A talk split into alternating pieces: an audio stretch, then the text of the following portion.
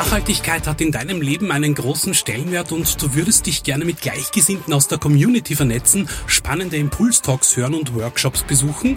Dann komm auf alle Fälle am 11. Juni ab 11 Uhr zum Speak Out Festival ins Museumsquartier Wien. Mehr Infos und Tickets bekommst du auf speakout.at.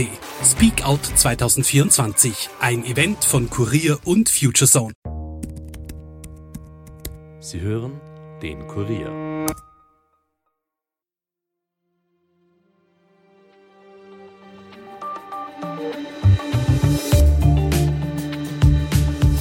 Es ist polnisches Hühnerfleisch, hergestellt für Kebabspieße, das laut der Agentur für Ernährungssicherheit für über zwei Dutzend Salmonelleninfektionen in Österreich verantwortlich sein soll.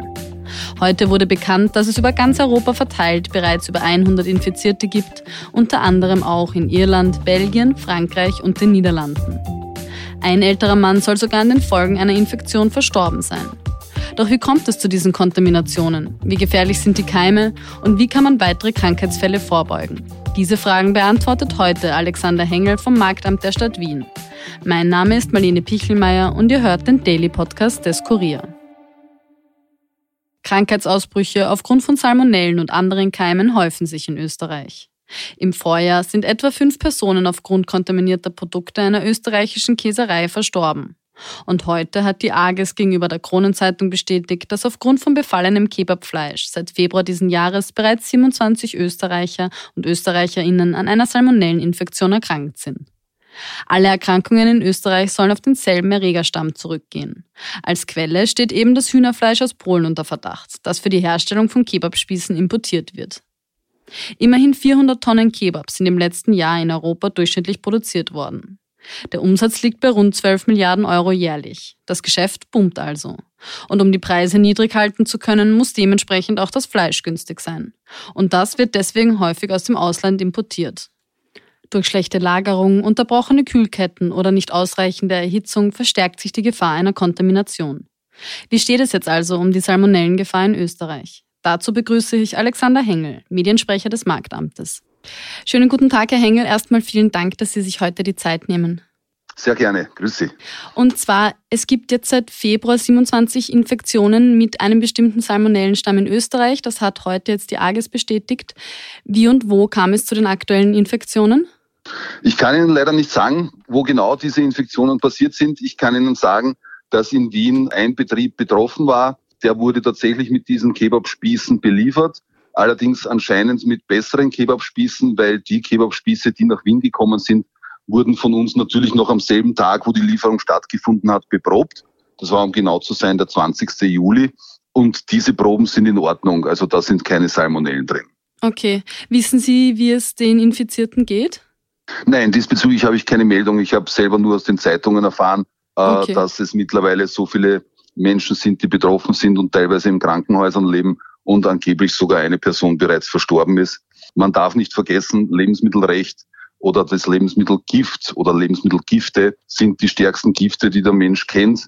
Das heißt, da kann schon leider Gottes der eine oder andere Todesfall dann passieren, tragischerweise. Wie kommt es überhaupt dazu, dass wie im aktuellen Fall Lebensmittel mit dieser Art von Bakterien verseucht werden? Ähm, naja, die Natur beinhaltet von äh, sich aus bereits äh, diverse Gifte oder auch Keime natürlich, die gelangen dann eventuell irgendwie bei der Produktion auf die Lebensmittel selbst, bleiben dort haften, können sich bei entsprechend oder nicht entsprechender Kühltemperatur zum Beispiel weitaus vermehren. Andere sterben erst bei Tiefkühltemperaturen oder bei Erhitzungen ab. Das heißt, es ist von Keim zu Keim unterschiedlich. Die einen brauchen Sauerstoff, damit sie sich vermehren. Die anderen brauchen gerade keinen Sauerstoff, damit sie sich vermehren. Und so muss man halt dann als Lebensmittelinspektorin, als Lebensmittelinspektor beim Marktamt oder auch in anderen Bundesländern natürlich entsprechend ausgebildet werden, damit man weiß, wo man hingreifen muss bei der Kontrolle. Das heißt, hat es vor allem mit der Lagerung zu tun von den Lebensmitteln? Es hat vorwiegend mit der Lagerung zu tun, aber natürlich der Hauptfehler, äh, die Hauptfehlerquelle, wenn man so möchte, bei Lebensmitteln, ist es so, wie es immer ist. Es ist natürlich der Mensch. Da, wo gehobelt wird, fallen Späne. Es ist so, dieses Sprichwort bestätigt sich immer wieder. Dort, wo mehr Menschen arbeiten, passieren einfach auch mehr Fehler. Ungewollt natürlich zum größten Teil, aber dort kann etwas schiefgehen. Okay. Was macht jetzt auf Wien bezogen das Marktamt, um solche Fälle zu verhindern? Wir haben in Wien circa 17.000 Lebensmittelbetriebe. Pro Jahr führt das Marktamt rund 21.500 Kontrollen in diesen Lebensmittelbetrieben durch. Das heißt, Sie sehen schon, diverse Betriebe werden mehr als einmal im Jahr kontrolliert.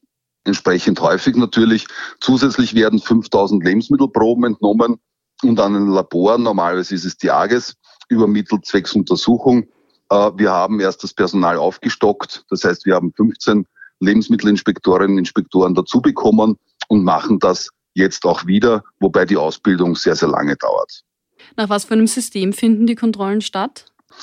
Die Kontrollen finden statt, indem man vorher mal sagt, okay, so groß ist dieser Betrieb und so und so viel Personal arbeitet dort und was für Leute werden eventuell beliefert. Werden da vielleicht Leute beliefert mit einem eingeschränkten Immunsystem, Kindergärten, Pensionistenwohnhäuser. In die Richtung geht es dabei. Dann ist das Grundrisiko schon einmal ein höheres. Und zusätzlich erfolgen die Kontrollen nach einem Bonus-Malus-System. Das heißt, je schlechter der Betrieb bei der letzten Kontrolle abgeschnitten hat, umso häufiger wird er dann einfach wieder kontrolliert. Das heißt jetzt eben Betriebe, wo vorwiegend zum Beispiel ältere Menschen, kranke Menschen oder Kinder mit Lebensmitteln versorgt werden, die werden strenger oder öfter kontrolliert? Die werden öfter kontrolliert, genau so ist es, weil dort einfach die Gefahr eine größere ist. Menschen mit ähm, gut funktionierendem Immunsystem werden normalerweise an diversen Lebensmittelkeimen jetzt schon erkranken. Allerdings äh, ist das vielleicht ein bisschen Übelkeit. Und andere Menschen mit eingeschränktem Immunsystem können da tatsächlich daran schwer erkranken, müssen ins Krankenhaus, eventuell endet das sogar tödlich. Das hängt natürlich jetzt vom Keim ab, aber nichtsdestotrotz, Menschen mit eingeschränktem Immunsystem sind da mehr betroffen und deswegen sind diese Betriebe für uns als quasi Risikostufe höher einzustufen. Ich verstehe. Können bei den Kontrollen grundsätzlich verseuchte Lebensmittel auch durchrutschen? Naja, die hundertprozentige Kontrolle kann es bei Lebensmitteln nie geben. Gibt es auch im Straßenverkehr nicht. Es gibt immer wieder äh, Autos, die zu schnell fahren und so ist es natürlich auch bei der Lebensmittelkontrolle. Wenn bei der Kontrolle selbst irgendwo äh, Lebensmittel, Sie stellen sich jetzt vor, bitte ein Kühlhaus mit 100 verschiedenen Produkten drin, dann werden wir nicht 100 verschiedene Produkte davon beproben sondern das ist natürlich ein Auswahlsatz. Wo ist jetzt das Risiko am höchsten eventuell? Ja, dann wird man sich das anschauen. Natürlich könnte was durchrutschen, aber ich glaube, die Gefahr ist sehr, sehr gering, weil wenn der Betrieb in Ordnung ist und perfekt geführt ist, dann sind es ja normalerweise die Produkte, die dort umgeschlagen werden, genauso. Okay, Sie wissen aber nicht, ob das im, in aktuellen Fällen irgendwo passiert ist. Ob da also zum Beispiel kontrolliert worden ist. Und Beispiel jetzt wieder der Betrieb, der beliefert mhm. wurde in Wien. Ja. Dort ist es unmöglich, dass dort etwas durchgerutscht ist. Okay. Weil dort einfach umfangreiche Probenziehungen erfolgt sind. Nein, bei gesundheitsschädlicher Ware ist es natürlich etwas ganz anderes als eine Routinekontrolle. Da wissen wir ja schon, in dem Betrieb wurden zumindest Waren geliefert von einem Unternehmen, das mit gesundheitsschädlicher Ware umgegangen ist. Und dort wird dann natürlich sofort eine umfangreiche Kontrolle inklusive umfangreicher Probenziehung erfolgen. Okay, wie steht es allgemein um die Qualität der Lebensmittel an Imbissständen in Wien? Die Qualität äh, von Lebensmitteln in Wien ist eine sehr, sehr hohe. Wir haben von unseren amtlichen Probenziehungen ähm, nicht einmal ein Prozent als gesundheitsschädliche Ware, obwohl wir ja wissen, wo wir hingreifen müssen. Ich glaube, letztes Jahr war es sogar nur auf 0,3 Prozent oder so, Tendenz weiterhin fallend.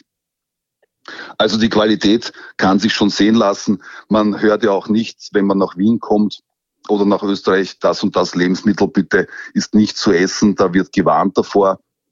Das ist was anderes, wenn Sie in den Süden fliegen, essen Sie dort keine Eiswürfel, vergessen Sie dort bitte das Speiseeis oder haben Sie irgendwelche Tabletten mit. Das gibt's in Wien nicht. Und das hat natürlich mit der guten Qualität von Lebensmitteln bei uns zu tun. Wie viele infizierte Lebensmittel ungefähr in Zahlen zieht denn das Marktamt jährlich aus, aus dem Verkehr? Gesundheitsschädliche Waren reden wir von circa 50 im ganzen Jahr, die wir in Wien haben. Äh, Probenbeanstandung ist natürlich weit, weit höher. Die Zahlen sind auf alle Fälle überschaubar. Proben, Auswertungen, natürlich gibt es da höhere Beanstandungsquote, weil sonst würden wir nicht so viele Proben entnehmen. Das meiste sind dann Kennzeichnungselemente oder auf irgendein Allergen wurde vergessen, es entsprechend äh, kennzuzeichnen oder das Mindesthaltbarkeitsdatum ist überschritten, aber die Ware ist in Ordnung, was ja immer passieren kann.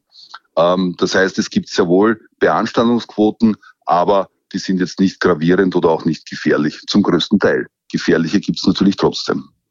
Bei den Ausbrüchen jetzt in Österreich soll es sich bei allen um denselben Erregerstamm handeln. Kann man davon ausgehen, dass da ganze Lieferketten betroffen sind?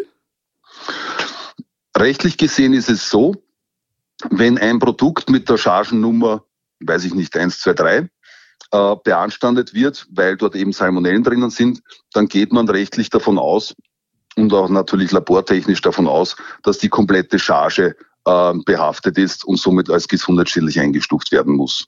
Das heißt, wenn ich jetzt oder wenn wir jetzt vom Marktamt äh, in irgendeinem Betrieb äh, diesen Kebabspieß sehen äh, würden, dann müssten wir den und würden das natürlich auch tun, sofort beschlagnahmen bzw. außer Verkehr setzen, Ganz egal, ob da jetzt eine Probenziehung dann eventuell etwas anderes andeuten würde. Aber natürlich, wenn es einmal beanstandet ist, dann gilt es einfach als gesundheitsschädlich. Das heißt, alle belieferten Betriebe würden dann. Alle belieferten Betriebe werden natürlich in Österreich, so funktioniert es auf alle Fälle in Österreich über dieses Schnellwarnsystem, sofort einer Kontrolle unterzogen. Und wenn tatsächlich der betroffene Spieß dabei ist, wird er sofort beschlagnahmt oder außer Verkehr gesetzt. Wenn andere Spieße da sind, wird es so wie in Wien erfolgt sein, eben eine umfangreiche Probenziehung, ob da nicht eventuell eine andere Charge auch betroffen ist. Okay, ich verstehe. Wissen Sie, wie man sich einer Infektion überhaupt vorbeugen kann? Geht das? Naja, bei Salmonellen ist es teilweise schwierig, weil die einfach in der Natur vorkommen. Nur bei Salmonellen ist es wiederum einfach, das abzutöten. Man muss es einfach das Produkt auf 70 Grad erhitzen und circa 15 Sekunden auf dieser Hitze von 70 Grad belassen dann ist bezüglich Salmonellen zumindest einmal alles abgetötet. Das heißt, in dem Fall jetzt beim Kebabspieß kann man davon ausgehen, dass nicht nur bei der Produktion irgendwas schiefgegangen ist, wenn es tatsächlich der Kebabspieß war, sondern zusätzlich dann auch vor Ort, wo das Kebab bestellt wurde, wird wahrscheinlich dort noch nicht ganz durchgekartes Fleisch verabreicht worden sein, weil ansonsten hätte sie die 70 Grad auf 15 Sekunden gehabt. Und wie wahrscheinlich ist es aktuell, dass man sich infiziert? Naja, es ist immer so, dass diese Frage sehr, sehr gerne kommt. War auch beim Pferdefleischskandal so und und und.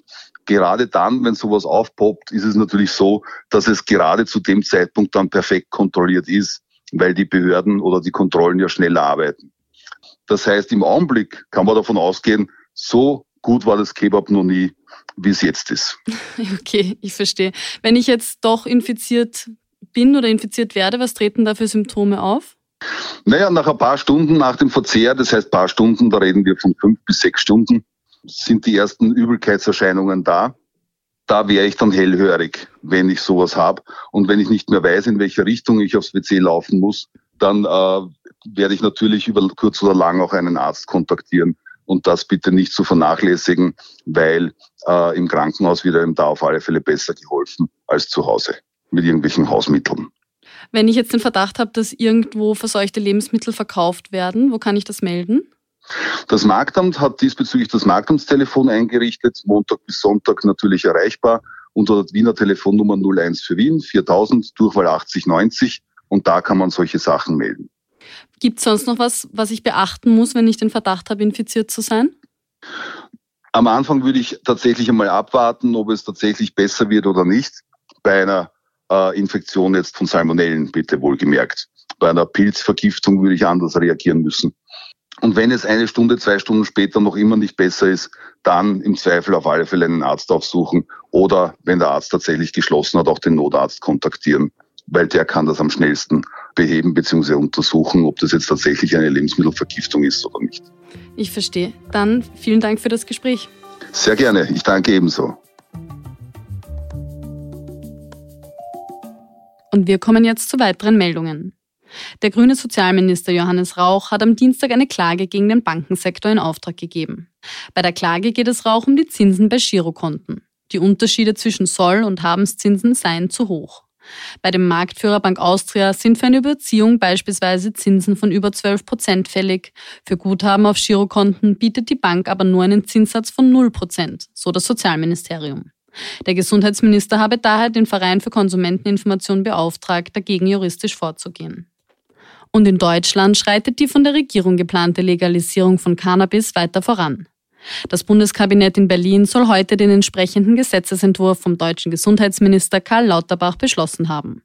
Ab 18 Jahren soll demnach künftig der Besitz von bis zu 25 Gramm Cannabis legal werden. Außerdem dürfen privat bis zu drei Cannabispflanzen angebaut werden. Damit das Gesetz verabschiedet werden kann, muss es jetzt noch durch Bundestag und Bundesrat. Kritik am Gesetz kommt von Verbänden aus Justiz, Polizei und Gesundheitswesen. Und damit sind wir am Ende der heutigen Folge angelangt. Ton und Schnitt von Dominik Kanzian. Wenn euch der Podcast gefällt, abonniert uns doch auf Apple Podcasts oder Spotify und empfehlt uns gerne euren Freunden. Ich wünsche euch noch einen schönen Abend und bis morgen, eure Marlene.